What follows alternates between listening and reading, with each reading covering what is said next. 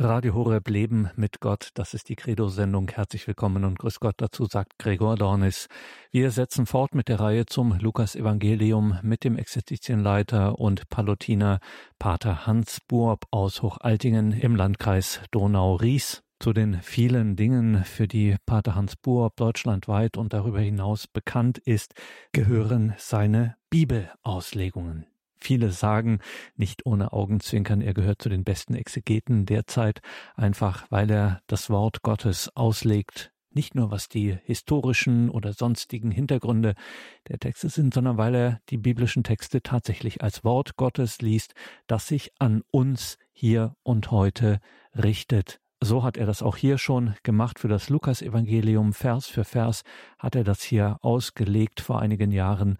Und einmal im Monat hören wir in diese Auslegungen an dieser Stelle hinein.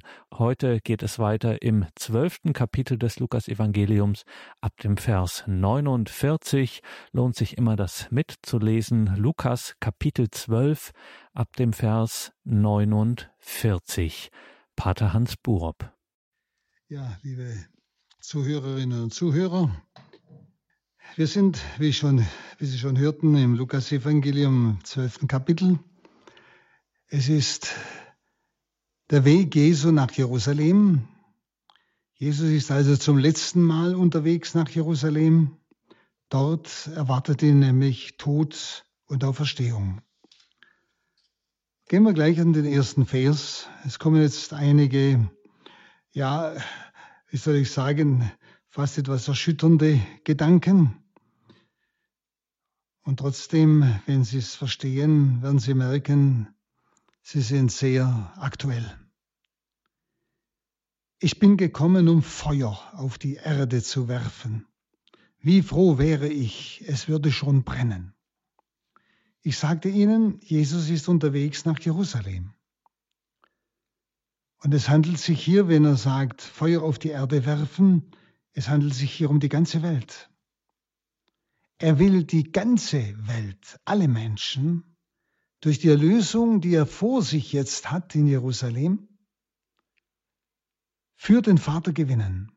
Und dieses Feuer, das ist der Heilige Geist, der dann am Pfingsten in Feuerzungen auf die Menschen herabkam. Und es heißt, ich bin gekommen, um dieses Feuer auf, auf die Erde zu werfen. Denn Heiliger Geist ist die Frucht der Erlösung.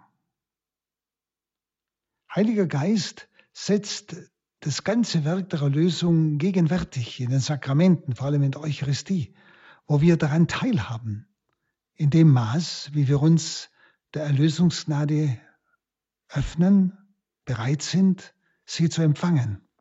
Gott zwingt ja nichts auf. Aber es geschieht durch den Heiligen Geist. Er setzt das Werk der Erlösung fort. Das heißt, es, er macht die Erlösung präsent, gegenwärtig für uns, für jeden von uns zu jeder Zeit. Also Jesus sehnt sich danach, dass der Augenblick komme, wo er wo, ja, die ganze Welt entflammen darf mit seinem Heiligen Geist. Denn am Kreuz haucht er ja dann den Geist aus. Es heißt ja, er hauchte seinen Geist aus und verstarb. Und dann, das heißt dann im Vers 50, ich muss mit einer Taufe getauft werden und ich bin sehr bedrückt, solange sie noch nicht vollzogen ist. Man versteht jetzt auch die Sehnsucht Jesu. Er wäre froh, wenn die Welt schon brennen würde, vom Heiligen Geist entzündet. Und deshalb auch seine Sehnsucht, nämlich wie leide ich, bis ich hineingetaucht bin in, ja, er nennt das Taufe, nämlich in das Leiden. Und im griechischen Text ist gemeint, bis dieses Leiden abgeschlossen ist. Er hat also Sehnsucht, dass, die, dass dieses Leiden abgeschlossen ist und der Geist, das Feuer, die Welt erfüllen kann, überführen kann, die Erlösung mitteilen kann. Ist also eine Sehnsucht in Jesus. Er hat ja das Leiden vor sich. Er geht ja gerade nach Jerusalem. Nicht? Und wenn man das bedenkt, er sehnt sich uns, diesen Heiligen Geist mitzuteilen. Und dieser Heilige Geist ist für so viele leider ein unbekannter Gott. Aber ohne Heiligen Geist läuft überhaupt nichts. Weder in der Welt, noch in der Kirche, noch im persönlichen Leben. Und fragen Sie sich, welche Rolle spielt der Heilige Geist in Ihrem Leben? Wir hatten ja erst Pfingsten. Bitte ich ihn bei allem, was ich unternehme, dass er in meinem Wort gegenwärtig ist, in meinem Dienst gegenwärtig ist, dass er in mir und durch mich in die Welt hineinwirkt, dass dieses Feuer des Heiligen Geistes durch meine Dienste, durch mein Dasein, durch meine Begegnung mit Menschen die Welt erfasst.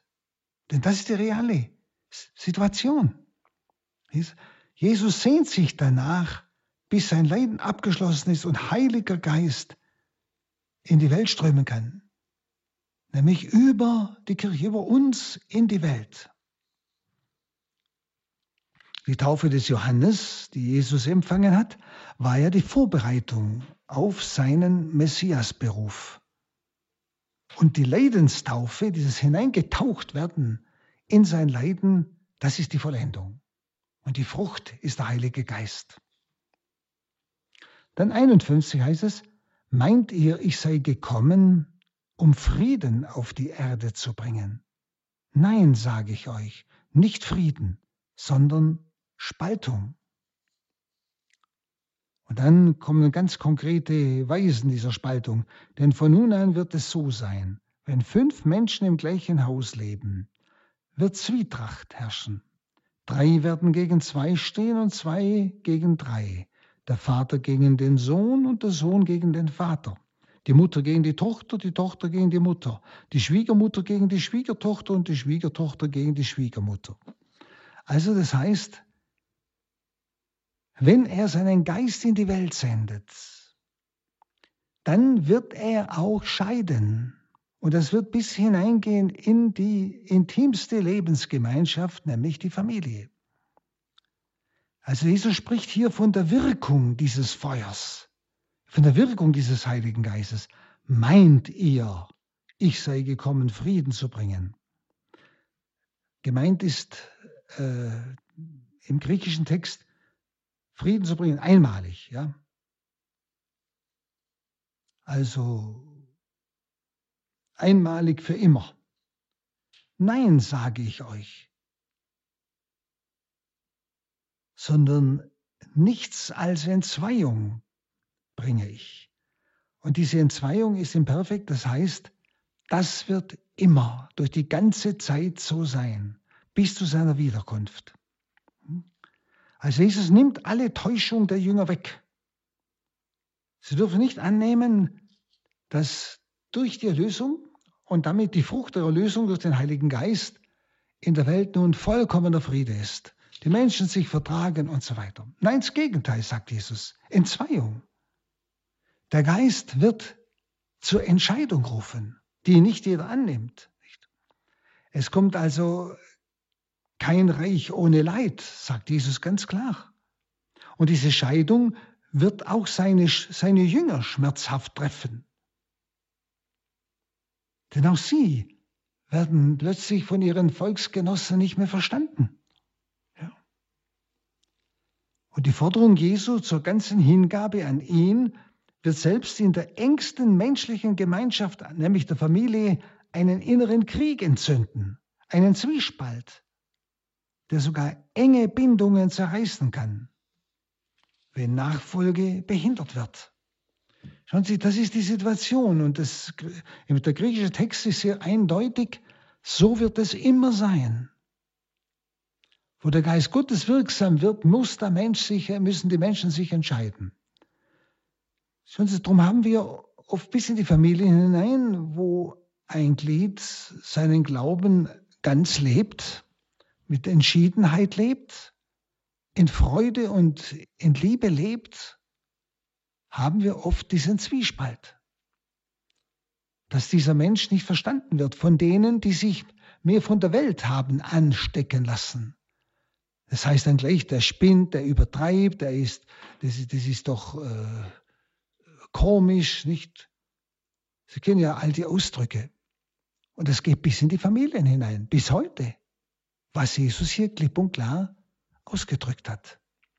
Also Heiliger Geist, der eigentlich einen will, der die Erlösung, dieses Feuer, das die Erlösung gleichsam in alle Menschenherzen tragen will. Aber er kann nur dort Fuß fassen, er kann nur dort die Erlösung bewirken in einem Menschenherzen, wo der Mensch sich öffnet. Und dort, wo die Menschen sich zu sehr mit der Welt einlassen, werden sie die Sprache des Geistes nicht verstehen. Werden sie auch Mitmenschen, Glaubende nicht verstehen, die ihren Glauben konsequent leben. Es wird immer gleich als Übertreibung nicht äh, bezeichnet. Ich denke, Sie kennen das. Wenn Sie uns, Sie brauchen nicht einmal irgendetwas sagen.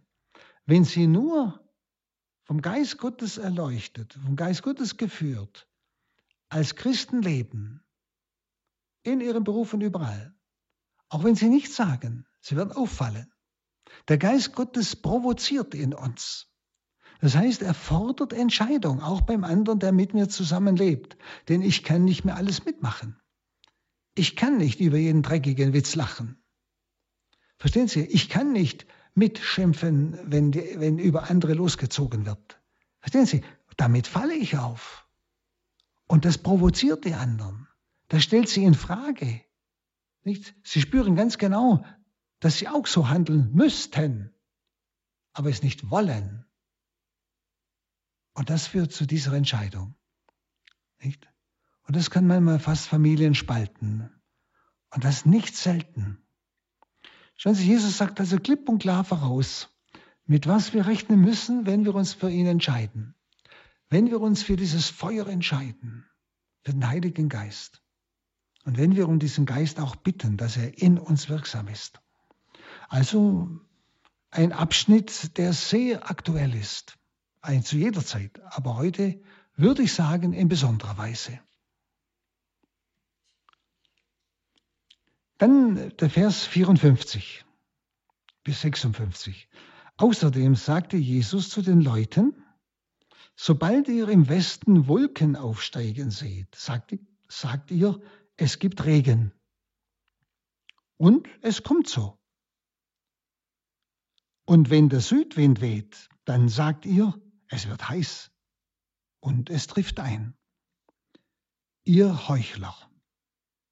Das Aussehen der Erde und des Himmels könnt ihr deuten. Warum könnt ihr dann die Zeichen dieser Zeit nicht deuten? Also nach der Ankündigung der häuslichen Risse, also das, was jetzt in den Familien passiert, wenn das Feuer auf die Erde kommt, Heiliger Geist, und das hat ja Jesus selbst schon erlebt. Sie wissen ja, wie, wie Verwandte ihn in Kapharnaum suchen, um ihn heimzubringen, weil sie glaubten, er sei von Sinnen. Nicht? Er hat es ja selber erlebt. Er hat sie in Nazareth erlebt, als sie ihn umbringen wollten, sogar seine Landsleute. Nicht? Also nach der Ankündigung dieser häuslichen Risse wendet er sich an die ganze Volksmenge. Und er sagt, die Wetterzeichen, die könnt ihr deuten. Aber Sie wollen nicht die Zeichen der Zeit deuten, diesen Kairos, die Zeichen der Zeit. Und Brüder und Schwestern, das ist wieder etwas ganz Akutes. Die Menschen wollen die Zeichen der Zeit einfach nicht sehen. Man versucht heute alles naturwissenschaftlich zu erklären. Gut, soweit man es kann, warum nicht? Ich habe nichts dagegen. Und trotzdem können sie uns nicht sagen, warum das zu diesem Zeitpunkt geschieht, dieses Erdbeben oder dieser Vulkanausfluss. Wie auch immer, was auch immer sein war, der Sturm. Sie können nicht sagen, zu welchem Zeitpunkt das geschieht. Sie können für ihn im Nachhinein sagen, das und das waren die Ursachen. Nicht? Sind Sie, all das, was da auch im natürlichen Bereich geschieht, nennt ja Jesus schon ganz konkret beim Namen. Und er sagt, es sind Zeichen seiner Wiederkunft. Das heißt Zeichen, die uns dauernd wachrufen sollen, an seine Wiederkunft uns erinnern sollen, dass wir immer bereitet sind. Das sind die Zeichen der Zeit. Aber überlegen Sie mal, wenn so irgendwas Schlimmes passiert, wo es vielen Menschen das Leben kostet, dann kommt höchstens in uns der Gedanke, Gott sei Dank bin ich nicht dabei. Gott sei Dank ist das weit weg oder so ähnliches, verstehen Sie? Aber wer deutet sofort Zeichen der Zeit, die der Herr genannt hat, die der Herr alle genannt hat, selber, wörtlich, als Zeichen seiner Wiederkunft, als Hinweis auf seine Wiederkunft, dass wir aufwachen, dass wir wieder in die Bereitschaft gehen, nicht? Und das wäre heute so, so wichtig, die Zeichen der Zeit zu deuten. In Wirklichkeit schüttelt jeder den Kopf, auch, auch Männer und Frauen der Kirche, die es eigentlich wissen müssen hier aus dem Wort Gottes. Ja, wir verstehen das auch nicht. Warum machen wir die Leute nicht aufmerksam auf die Zeichen der Zeit, die Jesus ganz klar deutet? Hier haben Sie es ganz konkret. Und dann 57, warum findet ihr nicht schon von selbst das rechte Urteil? Nicht? Und er bringt ja dann ein Gleichnis, nämlich wenn du mit deinem Gegner vor Gericht gehst, bemühe dich noch auf dem Weg, dich mit ihm zu einigen. Sonst wird er dich vor den Richter schleppen und der Richter wird dich dem Gerichtsdiener übergeben und der Gerichtsdiener wird dich ins Gefängnis werfen. Ich sage dir, du kommst von dort nicht heraus, bis du auch den letzten Pfennig bezahlt hast. Also dieses Gleichnis will sagen, der Ton liegt auf der bedrohlichen Lage des Verklagten. Deshalb achte auf die Zeichen der Zeit. Sei dir klar, der Herr wird kommen und zwar er wird plötzlich kommen. Also bereite dich richtig vor.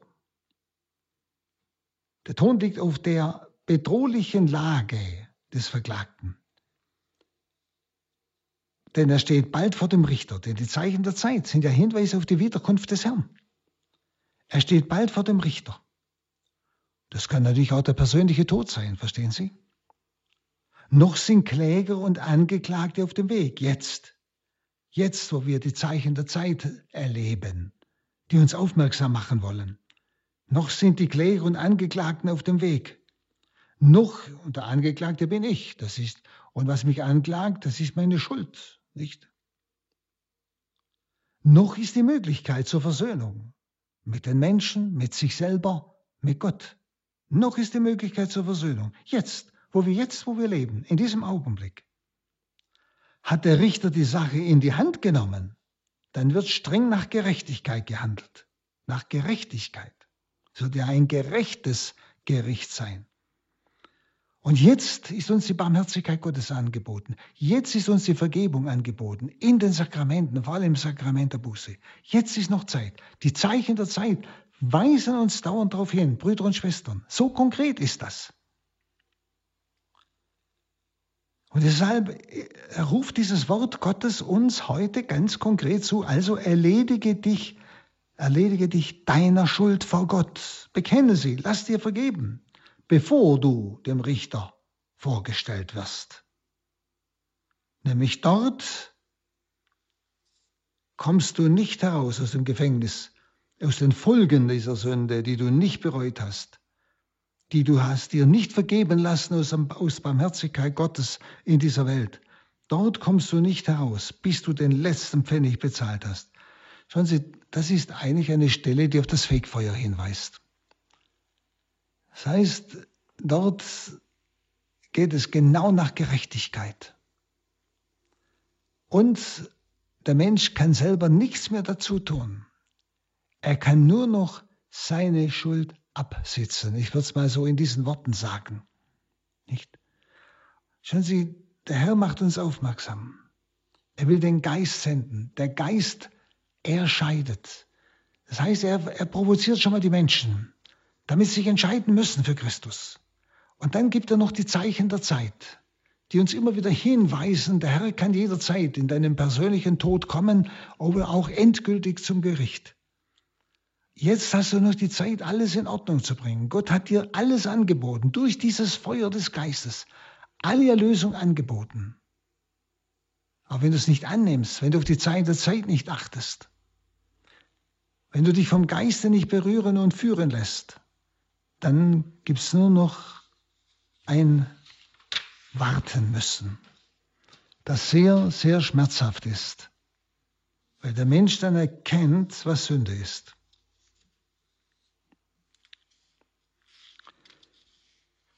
Dann kommen wir an das Kapitel 13. Zu dieser Zeit heißt es dann, kamen einige Leute zu Jesus und berichteten ihm von den Galiläern, die Pilatus beim Opfern umbringen ließ, sodass sich ihr Blut mit dem ihrer Opfertiere vermischte. Da sagte er zu ihnen, meint ihr, dass nur diese Galiläer Sünder waren, weil das mit ihnen geschehen ist, alle anderen Galiläer aber nicht? Nein, im Gegenteil. Ihr alle werdet genauso umkommen, wenn ihr euch nicht bekehrt. Oder jene 18 Menschen, die beim Einsturz des Turms von Shiloach erschlagen wurden, meint ihr, dass nur sie Schuld auf sich geladen hatten, alle anderen Einwohner von Jerusalem aber nicht. Nein, im Gegenteil, ihr alle werdet genauso umkommen, wenn ihr euch nicht bekehrt. Und er erzählte ihnen dieses Gleichnis. Ein Mann hatte seinen Weinberg, einen Feigenbaum. Und als er kam und nachsah, ob er Früchte trug, fand er keine. Da sagte er zu seinem Weingärtner, jetzt komme ich schon drei Jahre und sehe nach, ob dieser Feigenbaum Früchte trägt und finde nichts. Hau ihn um. Was soll er weiter dem Boden seine Kraft nehmen? Der Weingärtner erwiderte, Herr, lass ihn dieses Jahr noch stehen. Ich will den Boden um ihn herum aufgraben und düngen. Vielleicht trägt er doch noch Früchte. Wenn nicht, dann lass ihn umhauen. Das, was wir vorher betrachtet haben, geht jetzt weiter. Nämlich, da kommen jetzt Leute und erzählen Jesus. Und das heißt im griechischen Text, per ähm, dieses Paresan, sie kamen extra, um Jesus das schaurige Geschehen mitzuteilen. Es war gerade, als Jesus vom künftigen Gericht sprach, was wir gerade ja betrachtet haben. Und Jesus kennt zwar den Zusammenhang von Sünde und Strafe. Denn alles Elend, alles Leid der Welt kommt aus der Sünde des Menschen. Und da gibt es nichts abzustreiten. Das ist so. Ob es die Menschen anerkennen oder nicht, das ändert an der Tatsache gar nichts. Nun, Jesus kennt den Zusammenhang von Sünde und Strafe, aber an dieser Stelle bestreitet er, dass jedes Leid eine Vergeltung für persönliches Vergehen ist.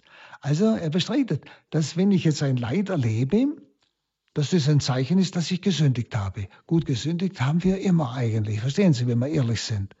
Aber es ist nicht etwas Direktes, dass ich ich leide, weil ich jetzt gesündigt habe. Jesus sagt hier an dieser Stelle, hier nicht. Er widerspricht dem Irrtum, als wären die erschlagenen Galiläer, die also Pilatus hat umbringen lassen, also wären die erschlagenen Galiläer größere Sünder gewesen als die anderen Galiläer. Und er mahnt, in das eigene Innere zu schauen. Sie sollen das Unglück anderer als Spiegel für alle ansehen. Ein ganz wichtiges Wort. Er sagt, nein, ihr alle werdet genauso umkommen, wenn ihr euch nicht umkehrt. Denken Sie noch einmal vorher. Jetzt sind wir noch auf dem Weg zum Gericht. Wir sind noch unterwegs hin zur Ankunft des Herrn. Der Herr gibt Zeichen der Zeit. Er macht uns aufmerksam. Und hier zum Beispiel verstärkt sich das, wird es ganz konkret, nicht? Wenn er, wenn er sagt, nicht, Jesus widerspricht gleichsam diesem Irrtum, als wären die erschlagenen Galiläer größere Sünder als die anderen Galiläer. Und er mahnt, in das eigene, in das eigene Innere zu schauen. Sie sollen das Unglück anderer als Spiegel für alle ansehen. Das Unglück anderer als Spiegel für alle ansehen. Also schauen Sie, auch das sind Zeichen der Zeit, also das Unglück anderer. Überlegen Sie mal, was kommt Ihnen, wenn Sie in der Zeitung lesen, dass Menschen im Straßenverkehr umgekommen sind oder in einer Grube begraben sind oder dass Menschen umgebracht wurden? Sie können ja jeden Tag mal in der Zeitung solche Dinge lesen. Oder in Ihrer eigenen Gemeinde, da stirbt jemand plötzlich, fällt um und ist tot. Oder er hat einen Verkehrsunfall vielleicht sogar aus der eigenen Verwandtschaft. Verstehen Sie, das, die Dinge sind ja um uns herum. Was heißt denn das? Überlegt es doch mal. Was bedeutet das für mich und für Sie, wenn so etwas in meiner Umgebung geschieht? Dieses Gleichnis hier, dieses Beispiel hier, das Jesus hier benutzt, ist ganz eindeutig. Nicht, nicht die erschlagenen Galiläer waren die größeren Sünder als die anderen sondern ihr werdet genauso umkommen wie die, wenn ihr euch nicht bekehrt. Das heißt, wenn ihr nicht umdenkt, wenn ihr nicht von Gott her denkt, wenn ihr, auf, wenn ihr nicht aufhört, von euch her alles zu sehen, als Egoisten, als Seinwollende wie Gott, die das Maß aller Dinge zu sein scheinen. Denn wenn ihr damit nicht aufhört und wenn ihr nicht alles versucht, von Gott her zu sehen, das ist Umkehr, Umdenken, dann werdet ihr genauso umkommen wie die. Im Gericht. Es geht ja immer noch um das Gericht. Nicht? Schauen Sie, Brüder und Schwestern, alles, was um uns herum geschieht, sind Zeichen der Zeit. Und der Herr will mich ansprechen. Der Herr will mir was sagen. Und wir sagen oft, oh, der arme Kerl, nicht? Wir bedauern den anderen, dem Leid zugekommen ist. Aber wir vergessen, dass das der Herr benutzt, für mich, damit ich erschüttert werde und sage, ich hätte auch umfallen können und tot sein. Und wo wäre ich angekommen mit meiner unbereuten Sünde? Verstehen Sie? Das ist meine Frage, die ich dir stellen muss. Das ist dieses Wort Gottes. Da kann man nicht drüber weglesen. Das geht nicht. Das ist so akut und aktuell. Und durch die vielen, vielen Nachrichten, die wir so empfangen und jeden Tag aufnehmen, werden wir wirklich, ich möchte was sagen, äh, unansprechbar. Ja? Wir haben wie so eine Hornhaut. Das kommt gar nicht mehr an uns heran. Geschweige, dass ich mich frage, Herr, wenn ich der, an der Stelle gewesen wäre, wäre ich bereit gewesen auf dein Kommen. Also die, denen das passiert, sind nicht die größeren Sünder, sondern uns wird dasselbe geschehen, wenn wir nicht umkehren, sagt Jesus. Also, er mahnt uns in das eigene Innere zu schauen, wenn solche Dinge um uns herum passieren. Und sie sollen das Unglück anderer, wie gesagt, als Spiegel für alle ansehen. Das hätte jedem passieren können. Und war, wären wir bereit gewesen. Und damit lässt er sie erkennen, dass ganz Galiläa in seiner Unbußfertigkeit auf dem Weg zum Gericht ist. Und wir können sagen, dass ganz Deutschland in seiner Unbußfertigkeit auf dem Weg zum Gericht ist. Das ist jetzt ganz konkret angewandt.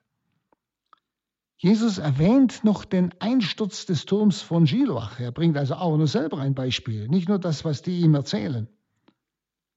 Und er folgert, wenn ihr euch nicht bekehrt, und zwar im Griechischen bewusst nicht bekehrt, ihr erkennt die Zeichen der Zeit, ihr merkt, was solche Ereignisse für euch bedeuten, wenn ich in der Lage gewesen wäre, ich wäre vielleicht ewig verloren gewesen. Nicht? Er folgert, wenn ihr euch bewusst nicht bekehrt, werdet ihr dem Gottesgericht anheimfallen. Und Jesus verlangt, dass wir bei solchen Unheilsberichten nicht selbstgerecht über die Betroffenen urteilen dürfen, sondern sich dadurch selbst zur Umkehr leiten lassen. Ich denke an den bekannten Tsunami damals mit Tausenden, Hunderttausenden Toten aus allen möglichen Völkern und Nationen. Und es war ja bekannt, dass es dort also auch Zentren gab, die sehr äh, sündhaft gelebt haben, sagen wir es mal ganz deutlich. Und da war die Gefahr, dass wir als Glaubende das zwar erkannten, aber dass wir bei diesen Unheilsgeschichten damals und Berichten vielleicht etwas selbstgerecht über die Betroffenen urteilt haben und haben uns nicht selber zu einer vertieften Umkehr anleiten lassen. Das ist die Frage, die jeder von uns sich stellen muss. Und um diese, um die dringende Mahnung zur Bekehrung eben auch mächtig zu unterstreichen, erzählt Jesus nun folgendes Gleichnis von diesem Feigenbaum im Vers 6. Ich habe es ja schon vorgelesen. Also hier wird das Verhältnis Gottes zu Israel geschildert. Wir können sagen, heute zu uns, zur Kirche. Das neue Israel. Und die Schilderung, jemand pflanzte einen Feigenbaum in seinen Weinberg. Dieses Wort zeigt, dass Israel durch besondere Erwählung Gottes Volk wurde und besonders bevorzugt war. Jemand, das war Gott selber. Aber dieses, das darf ich jetzt nicht wieder betrachten, so zurückblickend auf Israel, so ist das Wort Gottes heute an uns, an das neue Israel, an die Kirche, an das neue Gottesvolk, das Gott selber eingepflanzt hat. Nicht? Dieses jemand ist er selber. Gott wird normalerweise nicht genannt. Und Gott trauerte schon Jahrhunderte über die Verstocktheit Israels damals.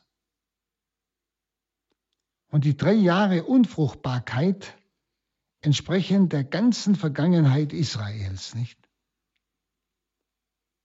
Er sagt, jetzt komme ich schon drei Jahre und sehe nach, ob dieser Feigebaum Früchte trägt und finde nichts. Also diese drei Jahre Unfruchtbarkeit dieses Israels und jetzt von uns Kirche, entsprechend der ganzen Vergangenheit Israels und auch der Vergangenheit der Kirche. Wir müssen es immer auf uns anwenden. Das Wort Gottes geht jetzt an uns. Ist nicht eine Erzählung von anderen Leuten. Mich geht's an. Er will also dieses Volk dem Gericht übergeben. Denn heutzutage hat man manchmal schon fast den Eindruck, als ob Gott ich sage es einmal etwas gefährlich, es aufgegeben hat und uns gleichsam auch dem Gericht übergeben will, weil wir einfach immer mehr von ihm weglaufen. Und das eigentlich in Massen. Das heißt hier, hau ihn ab. Das hat zwei Gründe. Erstens, weil dieser Baum nutzlos ist, unfruchtbar, nutzlos. Und zweitens, weil er den guten Weinbergboden nur aussaugt für sich selbst, aber keine Frucht bringt. Sie, da müssen wir auch einmal fragen, bringe ich Frucht im Reich Gottes? Wie sieht meine Frömmigkeit aus? Der Herr hat mich eingepflanzt in sein Volk, damit ich Früchte bringe und nicht für mich selber lebe. Prüfen wir uns mal ganz, ganz genau, meine ganze Frömmigkeit, was für ein Ziel hat sie? Geht es wirklich um die größere Liebe zu Gott und zu den Menschen? Geht es wirklich um die Ehre Gottes und das Heil der Menschen? Oder geht meine ganze Frömmigkeit nur um mich selber und meine Seligkeit? Die Hauptsache, ich werde gerettet und alles andere interessiert mich nicht keine Frucht bringen. Hau ihn ab. Denn er saugt bloß den Boden aus, aber für sich selber und bringt keine Frucht. Also Israel, und das gilt auch für uns Kirche, ist zweifach dem Gericht verfallen. Es ist nicht mehr wert, Volk Gottes zu sein. Und zweitens, es nützt unnütz die Segnungen des auserwählten Volkes die eigentlich andere Völker mit Freuden aufnehmen würden. Sie, das sollten wir uns mal überlegen. Völker, die sich sehnen nach der Wahrheit, die irgendwelchen Naturreligionen nachgehen, aber eigentlich in ihrer letzten und tiefsten Sehnsucht nach einem Gott der Liebe nicht erfüllt sind. Wenn die die Wahrheit kennen würden, und wüssten, wie leicht wir diese Erlösung, die uns Christus ermöglicht hat, den Zugang zum Vater, wie leicht wir den haben können. Durch das Gebet, durch die Sakramente, wo uns die ganze Fülle des Heils geschenkt wird. Wenn die das wüssten, die würden ja danach greifen und wir lassen alles liegen. Wenn Sie, dieses Wort Gottes ist unheimlich aktuell wieder. Wir sind so sparsam. Das Angebot Gottes anzunehmen, um dann aber Früchte zu bringen. Das Bußsakrament, die Eucharistie, all die Sakramente anzunehmen und das, was ich empfange, sofort weiterzuleiten in die Welt zur Rettung der Menschen. Frucht bringen.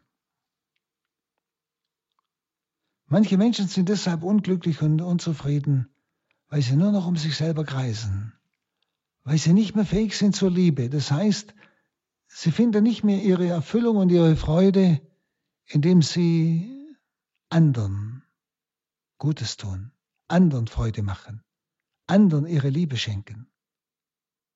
Durch Wort, durch Trost oder durch Gutes Gabe, je nachdem, was der Mensch halt braucht. Ja. Hm? Andere Völker würden mit Freuden das aufnehmen, was wir einfach liegen lassen. Und der Gärtner antwortet mit einer Fürbitte. Der Gärtner ist Jesus. Er ist immer in diesen Gleichnissen. Und der Weinbergbesitzer ist der Vater im Himmel. Der Gärtner antwortet mit einer Fürbitte. Nicht? Jesus bittet gleichsam, nicht? Ja, ich will noch einmal versuchen. Er setzt die äußersten Mittel nochmal ein. Er soll noch mal ein Jahr warten. Er probiert nochmal aufzugraben, zu düngen und so weiter. Also Jesus geht noch einmal in seiner Barmherzigkeit an diesen Menschen heran, wirbt um ihn. Der Geist Gottes, das Feuer, versucht, ihn zu überführen. Dieser Sünde, die nur an sich denkt und nur sich sucht und keine Frucht bringt für andere, weder zur Ehre Gottes noch zum Heil der anderen. Eine Frucht wäre ein Erwachen hin zur Umkehr. Das Gleichnis geht in die Drohung über, wenn nicht, magst du ihn umhauen, abhacken. Ja. Also schon ein Wort, wo, glaube ich, jeder sich betroffen fühlen kann. Vielleicht trägt er doch noch Früchte. Jesus bemüht sich noch einmal ein Jahr. Und wenn nicht, dann lass ihn umhauen. Das Gericht. Also, Brüder und Schwestern, Sie merken, Jesus ist ja auf dem Weg nach Jerusalem zur Erlösung, wo er uns dieses Heil anbietet und wir oft zu bequem sind, es anzunehmen. Nun, der Vers 10. Am Sabbat lehrte Jesus in einer Synagoge. Und dort saß eine Frau, die seit 18 Jahren krank war, weil sie von einem Dämon geplagt wurde. Ihr Rücken war verkrümmt und sie konnte nicht mehr aufrecht gehen. Als Jesus sie sah, rief er sie zu sich und sagte, Frau, du bist von deinem Leiden erlöst. Und er legte ihr die Hände auf und im gleichen Augenblick richtete sie sich auf und pries Gott. Nun, ob die Krankheit von einem bösen Geist verursacht ist oder ob der Geist die Krankheit gebraucht, um die Frau zu binden, ist nicht klar. Auf alle Fälle, Jesus befiehlt nicht dem Geist, sondern er legt ihr die Hände auf, ein heilendes Geschehen und befreit sie von ihrem Leiden. Das Wort Jesu, Frau, du bist von deinen Krankheit erlöst, deutet eigentlich auf Letzteres hin. Nämlich, dass der Geist die Krankheit gebraucht hat. Wenn Sie, das ist ein Unterschied. Ich glaube, es war Professor Görres, der frühere äh, Professor in München, der gesagt hat, der böse Feind missbraucht alle Schwachstellen des Menschen. Die geistlichen, also religiöse Sünde, oder die geistigen, Stolz und alles mögliche, geistige Schwachstellen, oder die körperlichen Schwachstellen, also Krankheiten. Der böse Geist missbraucht die Schwachstellen, um mich mit an diesen Schwachstellen eigentlich mürbe zu machen, mich vielleicht äh, ja, von Gott abzubringen, also was auch immer, oder das, was ich als religiöses Leben tue, vielleicht in Frage zu stellen, nicht? Je nachdem. Also hier dürfte es so gewesen sein, es war eine Krankheit, die aber der Dämon noch missbraucht hat. Nicht? Denn Jesus spricht ja von einer Krankheit, von der er sie erlöst. Auch der Vorsteher spricht von Heilen nachher, nicht? Der Synagogenvorsteher heißt es, aber war empört darüber, dass Jesus am Sabbat heilte, heilte und sagte zu den Leuten, sechs Tage sind zum Arbeiten da, kommt also an diesen Tagen und lasst euch heilen, nicht am Sabbat. Also auch der Vorsteher spricht von heilen. Denn sonst hätte Jesus ja den Geist verbannt. Allerdings fesselte Satan diese Frau, heißt es, sodass sie nicht heil werden könnte. Ja? Also dass die Macht der Finsternis oft eine Heilung verhindern will. Das gibt es. Das wird auch hier eigentlich ganz interessant ausgedrückt. Nicht? Das, allerdings fesselte Satan, heißt es ja, diese Frau, dass sie nicht heil werden könnte. Das treibt Jesus noch mehr zum Heilen an. Wissen Sie, und wenn der Mensch dann heil ist, verliert die Macht der Finsternis den Halt. Denn er missbraucht ja die Schwachstellen. Wenn die nicht mehr da ist, hat er ja, kein Einfluss mehr, kein Einlasstor mehr, könnte man sagen.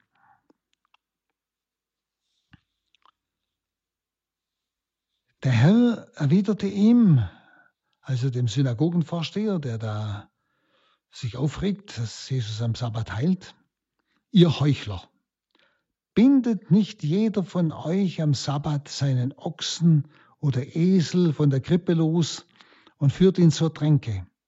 Diese Tochter Abrahams aber, die der Satan schon seit 18 Jahren gefesselt hielt, sollte am Sabbat nicht davon befreit werden dürfen.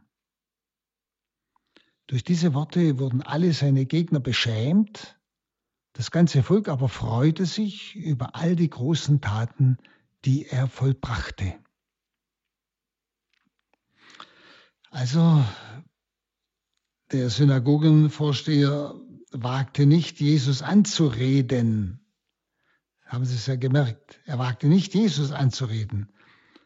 Auch die Frau wurde in Ruhe gelassen von ihm, sondern er spricht zu allen, nicht? Nicht? Er war empört, dass Jesus am Sabbat heilte und sagte zu den Leuten, sechs Tage sind zum Arbeiten da, da könnt ihr kommen zum Heilen. Nicht? Also er wagt nicht, Jesus anzusprechen und er hat auch die Frau in Ruhe gelassen. Jesus nennt die, die so denken, Heuchler. Die so denken wie der Synagogenvorsteher. Er nennt sie Heuchler. Nämlich sie binden und lösen ihr Vieh am Sabbat. Führt zur Tränke. Und diese echte Israelitin soll nicht auch von ihrer Bindung gelöst werden. Alle seine Gegner wurden beschämt, das Volk aber freute sich, heißt es, ist so wunderbar. Nicht? Nicht? Also Sie merken, auch hier wieder spricht er sie an. Er, er setzt wieder ein Zeichen. Sie müssen immer denken, Jesus hat er in der Taufe im Jordan den Heiligen Geist empfangen. Der Geist Gottes führt Jesus jetzt. Er wirkt durch Jesus. Nicht? Und das ist jenes Feuer, das Jesus auf die Erde herabwerfen will, dass nicht nur er den Geist Gottes in Fülle hat, sondern dass alle Menschen von diesem Geist Gottes erfasst werden. Nicht? Und hier handelt ja wieder der Geist Gottes durch Jesus in dieser Heilung. Und damit provoziert er alle anderen, nicht, die eigentlich umkehren müssten. Nicht? Auch hier kommt wieder der Unfriede rein. Aber sie werden zur Entscheidung gezwungen. Nicht? Sie merken, der rote Faden geht immer durch. Und das veranlasst Jesus dann von der künftigen Ausbreitung des Reiches Gottes in zwei Gleichnissen zu sprechen. Nämlich, es kommt das Gleichnis vom Senfkorn und vom Sauerteig. Das ist der Vers 18. Er sagte, wem ist das Reich Gottes ähnlich? Womit soll ich es vergleichen?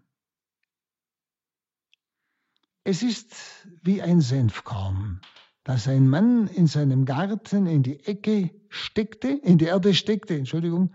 Es wuchs und wurde zu einem Baum, und die Vögel des Himmels nisteten in seinen Zweigen. Also hier bei Lukas wird nicht vom kleinsten Samenkorn gesprochen, das ist ja ein anderes Gleichnis bei, bei Markus. Äh, so im Vergleich mit anderen Samenkörnern, sondern es heißt nur ganz schlicht, ein Mensch warf ein Senfkorn in den Acker, so heißt es wörtlich. Und es wurde zum Baum, in dem die Vögel nisten. Und Jesus sagt hier, das kleine Häufchen um ihn herum, nämlich die paar Jünger, dieses kleine Häufchen wird zu einer Wohnstätte für alle Völker. Also, er spricht jetzt vom Reich Gottes, für das sich ja die Menschen entscheiden sollen. Dahin sollen sie sich umkehren. Und das Reich Gottes, das ist das, was von Ewigkeit beim Vater ist. Das ist das Reich Gottes. Dass wir gerufen sind in dieser, ja, in dieser Heimat, beim Vater zu sein. Und das Reich Gottes ist durch Jesus Christus schon in diese Welt gekommen. Durch die Erlösung haben wir Teil bereits an diesem Reich Gottes. Wir dürfen Gott Vater nennen. Wir sind schon zu Hause, könnte man sagen, nicht? Und er sagt, das Reich Gottes ist wie ein Senfkorn. Ein Mann nimmt es und wirft es einfach in, die, in den Acker und es wurde zum Baum. Er ist dieser Mann, Jesus. Er wirft es in den Acker und es wird zu einem Baum. Und er bringt dieses Gleichnis eigentlich auf ja, die paar Jünger vom See Genezareth, die er da gesammelt hat. Und das kleine Häufchen wird zu einer Wohnstätte für alle Völker. Mit ihnen wird er am Pfingsten, wenn das Feuer herabkommt, wird sie umwandeln und sie werden wie ein Sauerteig in der Welt sein. Dann bringt das zweite Gleichnis, außerdem sagt er, womit soll ich das Reich Gottes vergleichen? Es ist wie der Sauerteig, den eine Frau unter einen großen Trog Mehl mischte, bis das Ganze durchsäuert war. Das, dieses Wort im Griechischen weiterhin, sagt er, bedeutet, dass beide Gleichnisse eigentlich zusammengehören. Eine Frau tut Sauerteig in die Masse Mehl. Also, der Sauerteig ist im Mehl verborgen. Aber er durchsäuert das ganze Mehl. Er ist verborgen im Mehl, aber er durchsäuert das ganze Mehl. Alles wird zu einem großen Sauerteig. Und das Kleine wird durch seine Wachstumskraft zu einem großen. Der kleine Anfang wird zu einer völkerumfassenden Größe. Nach dem ersten Gleichnis wird das Königreich Gottes in der Menschenwelt gegründet. Völker wohnen in ihm, nicht? Mann, Baum die Vögel des Himmels nisten in seinen Zweigen. Gemeint sind Völker wohnen in ihm. Nach dem zweiten Gleichnis befindet sich das Reich Gottes im Herzen der Menschen. Nicht? Der Mann ist der, der den Samen aussät. Ist Männersache, könnte man sagen. Die Frau ist mir nach innen gerichtet. Sie bringt den Sauerteig in einen großen Trog Mehl und vermischt ihn. Der Sauerteig ist innerlich. Ja? Also sind zwei äh, verschiedene Akzente und ja, wie soll man sagen, Sichtweisen. Nach dem ersten Gleichnis wird das Königreich Gottes in der Menschenwelt begründet. Und zwar begründet er es mit den paar Jüngern um sich herum, mit der kleinen Schar, die dann, wenn das Feuer vom Himmel kommt, nicht sich ausbreiten wird in dieser Menschenwelt. Die Kirche ist immer sichtbar. Es ist eine sichtbare Kirche, die auf den Felsen Petri gegründet ist. Und das zweite Gleichnis eben von der Frau her, nicht, befindet sich dieses Reich Gottes im Herzen des Menschen. Nicht? Wir nehmen das Wort Gottes auf und es verwandelt uns, wie es die Schrift einmal sagt, das Reich Gottes ist in euch. Und es entspricht auch wieder so wunderschön dem Mannsein und der Frau sein des Gleichnisses. Merken Sie es. Der Mann ist der, der aussät, nicht? So. Und die Frau, die nimmt auf, die empfängt. Der Mehltrug empfängt gleichsam diesen Sauerteig. Er ist verborgen in ihm, aber er durchsäuert das ganze Mehl. Nicht? Bei dem Samen, da kommt ein Baum, nicht? Und alle wohnen darin also äußerlich sichtbar. Zwei verschiedene Aspekte.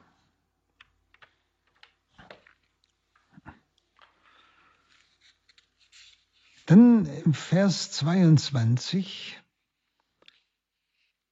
auf seinem Weg nach Jerusalem zog er von Stadt zu Stadt, von Dorf zu Dorf und lehrte.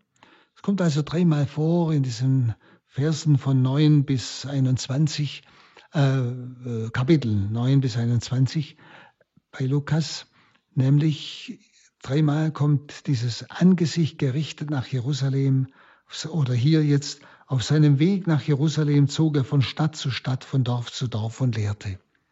Das ist also äh, sein letzter Weg nach Jerusalem, wo Tod und Auferstehung ihn erwarten. Und deshalb spricht er immer schon von dieser Erlösung, von diesem Feuer, das er durch sein Leiden äh, verdient und wie das wirken wird nicht in der Form, wie das Reich Gottes in dieser Welt dann wächst, gegenwärtig wird, im Äußeren sichtbar, im, im Sinn der Kirche, aber im Inneren sichtbar. Das Reich Gottes ist in uns, ist also etwas Inwendiges und etwas äußerlich Sichtbares, beides. Also Jesus ist, wie gesagt, auf dem Weg nach Jerusalem. Er lehrt in Städten und Dörfern. Das heißt, er will die Botschaft vom Heil allen bringen, allen. 23, da fragte ihn einer, Herr, sind es nur wenige, die gerettet werden? Jesus hat ja vom Gericht gesprochen und so weiter, ja. Das hat er der auch gehört. Herr, sind es nur wenige, die gerettet werden? Und er sagte zu ihnen, bemüht euch mit allen Kräften, durch die enge Tür zu gelangen. Aber zuerst einmal sind es nur wenige, die gerettet werden. Wenn Sie die Frage, die der stellt, ob es nur wenige sind, die gerettet werden, nutzt nun Jesus, wie er es ja immer tut, er nutzt ja immer Situationen oder Fragen, um etwas viel Wichtigeres zu sagen, nutzt Jesus, um über das Notwendige zu sprechen. Er will wissen, er will eine Zahl wissen. Es sind nur wenige, die gerettet werden. Aber er spricht jetzt über das Notwendige. Das ist nämlich eine brennende Frage, die der Mann stellt, eine brennende Frage derer, die ihm folgen. Und der ihn fragt, nennt ja Jesus Kyrios, Herr, sind es nur wenige, die gerettet werden. Er nennt ihn Kyrios. Also er anerkannt seine Göttlichkeit, den göttlichen Herrn. Und er gibt ihm mit diesem Titel die Autorität, mit dem Wort Titel Kyrios, die Autorität in Fragen des Heiles und in Fragen der Endzeit. Wenn er der göttliche Herr ist, ist er der richtige Ansprechpartner für diese Frage. Nicht? Und zur Zeit Jesu gab es ja zwei Auffassungen. Das ist der Hintergrund. Nämlich die Pharisäer lehrten, dass ganz Israel an der künftigen Welt Anteil hat. Ganz Israel, ganz gleich wie sie leben. Andere Kreise glaubten, dass nur wenige Anteil haben. Viele würden verloren gehen. Das waren also verschiedene Auffassungen damals. Und daraus kommt diese Frage, nicht? Die ihm jetzt folgen nach Jerusalem, lohnt sich's? Werden nur wenige gerettet? Habe ich überhaupt eine Chance? Nicht? Und dann kommt die Antwort Jesu. Er sagte zu ihnen, bemüht euch mit allen Kräften, durch die enge Tür zu gelangen. Denn viele, sage ich euch, werden versuchen hineinzukommen, aber es wird ihnen nicht gelingen. Also Jesus entscheidet diese Frage, ob viele oder wenige gerettet werden, überhaupt nicht. Er geht nicht auf Zahlen ein. Denn diese Fragende oder dieser Fragende, der sucht eigentlich wohl in der Zahl eine Sicherheit für sich selber. Nicht? Wenn ganz Israel gerettet wird, wie es die Pharisäer meinen, dann ist man ja gesichert, dann ist man dabei. Ist die Zahl klein, wozu sich dann noch groß anstrengen? Merken Sie, Zahlen verhindern, was eigentlich die Predigt Jesu will. Jesus ruft zur Entscheidung für das gegenwärtige Angebot Gottes und nicht, im geht nicht um Zahlen. Nicht? Also, besser gesagt, um Sicherheit. Sondern die Menschen sollen sich entscheiden und Gott vertrauen. Das ist, das ist die Antwort, die Jesus uns jetzt gibt in diesem Wort. Er ruft zur Entscheidung in seiner Predigt. Und zwar Entscheidung für das gegenwärtige Angebot Gottes. Und er vergleicht ja das endzeitliche Heil mit einem Mahl.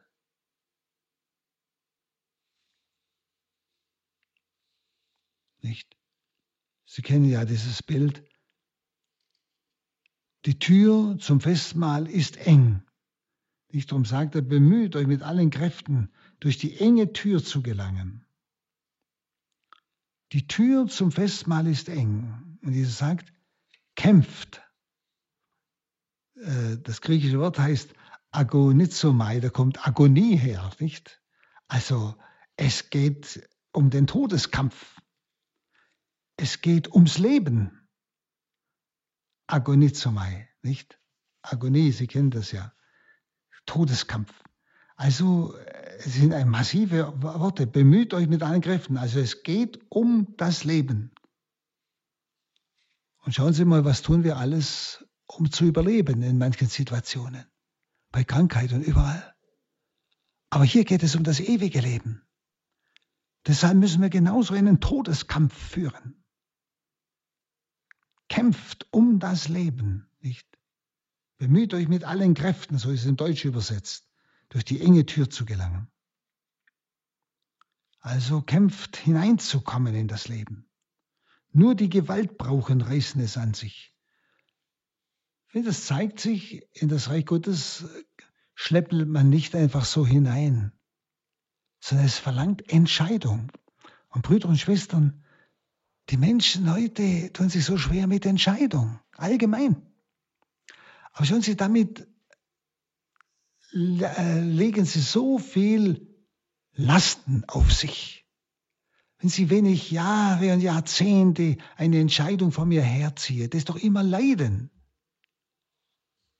Denk oft auch an Menschen, gut, die vielleicht gerne geheiratet hätten, aber es hat sich einfach nicht ergeben.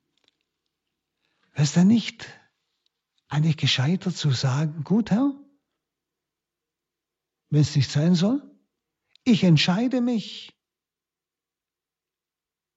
jetzt ganz und gar für dich zu leben. in dem Beruf, in dem ich bin. Ich entscheide mich jetzt. Und ich entscheide mich zu lieben. Nicht mehr Liebe zu suchen, sondern zu lieben. Andere glücklich zu machen, dort, wo ich Möglichkeit habe. In der Begegnung, im Kaufladen, überall oder im Beruf vielleicht sogar. Sind Sie Entscheidung und dann wird's mir wohl. Dagegen, wenn Sie dauernd nur diese Not vor sich herschieben, ich möchte gerne und ich hab's nicht. Verstehen Sie, das ist ein dauerndes Leiden. Und so entscheide ich mich und kann, und dann kann der Geist Gottes mich in Frieden führen, in eine Freiheit führen, in eine, ja, in eine Freude führen. Und ich kann wirklich bewusst auf Christus zugehen, ihn lieben, Zeit nehmen für ihn. Und ich kann diese Liebe den Menschen schenken und werde glücklich, indem ich liebe. Nur wer, wer Liebe nur sucht, wird nicht glücklich. Wer Liebe schenkt, sich schenkt, der wird glücklich, der wird frei. Der Geist Gottes führt ihn, dieses Feuer, das äh, entzündet in ihm Frieden und Freude, wie es Paulus sagt. Und das ist wahr, das ist wahr. Wenn die Menschen wüssten, was eine Entscheidung für sie bedeutet, sie würden sich in manchen Situationen früher entscheiden. Ich bin so froh, dass ich mich als junger Mensch gut mit 21 entschieden habe, Christus zu folgen in der christlichen Ehelosigkeit, um Christi willen, um Christi willen. Und dann konnte ich darauf aufbauen. Wenn ich das da unten vor mir hergeschoben jetzt soll ich, soll ich nicht, soll ich, dann werde ich ein alter Mann und, und habe dann nichts, habe überhaupt nichts gelebt. Nicht? War plötzlich immer leidend, weil ich gesucht habe und vielleicht und vielleicht. Verstehen Sie? Sie müssen es richtig verstehen. Ich möchte Menschen einfach helfen, die leiden unter ihrer Unentschiedenheit. Vielleicht wirklich wenden Sie sich an Christus, bitten Sie um den Heiligen Geist und fällen Sie eine Entscheidung. Und gehen Sie dann den Weg der Entscheidung und Sie werden merken, es kommt eine Freiheit. Das andere ist ein dauerndes Leiden. Also so erlebe ich es halt bei verschiedenen Menschen. Und das tut mir einfach so leid. Also nur die Gewalt brauchen, reißen es an sich. Nicht? Er sagt es, um das ewige Leben müssen wir kämpfen. Schauen Sie, wir vertun oft so viel Zeit hier in dieser Welt, nicht, weil es nicht so ist, wie wir es gerne hätten und so weiter. Sie kennen es ja selber. Viele werden suchen, hineinzukommen, und sie werden nicht stark sein, heißt es wörtlich. Es geht um äußerste Anstrengung, Aufgebot aller Kräfte. Gemeint ist vor allem die Liebe auch für Jesus und den Menschen. Und Jesus selbst kämpft ja diesen Kampf am Ölberg. Todesangst, nicht? Agonie. Der Weg der Nachfolge ist der Weg der Rettung. Er geht über den Ölberg und Golgotha nach Jerusalem. Und die enge Tür ist nur für bestimmte Zeit geöffnet. Sie steht seit Jesus offen, seit der Erlösung steht sie offen. Bei der Wiederkunft wird sie geschlossen. Und der Ruf Jesu drängt zur Entscheidung und duldet keinen Aufschub.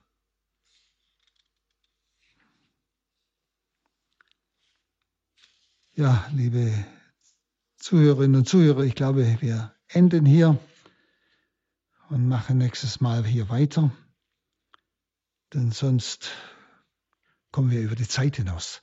Danke Ihnen fürs Zuhören und hoffe, dass das Wort Gottes Sie im Herzen ergreifen darf.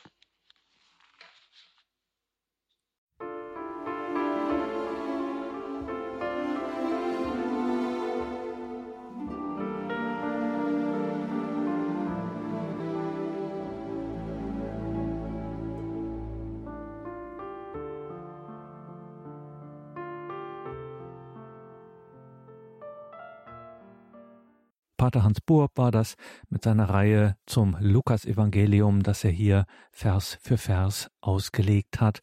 Liebe Hörerinnen und Hörer, so viele wichtige Gedanken zum Nachhören, zum Nachmeditieren, auch diese Gedanken mal mitzunehmen in eine biblische Betrachtung, eine Gebetszeit lohnt sich auf jeden Fall. Nachhören kann man das in unserer Mediathek auf horeb.org und in der Radio Horeb App. Dort steht das dann in Kürze auch online zum Abrufen. Danke Ihnen allen fürs Dabeisein, für Ihre Verbundenheit mit Radio Horeb und Radio Maria.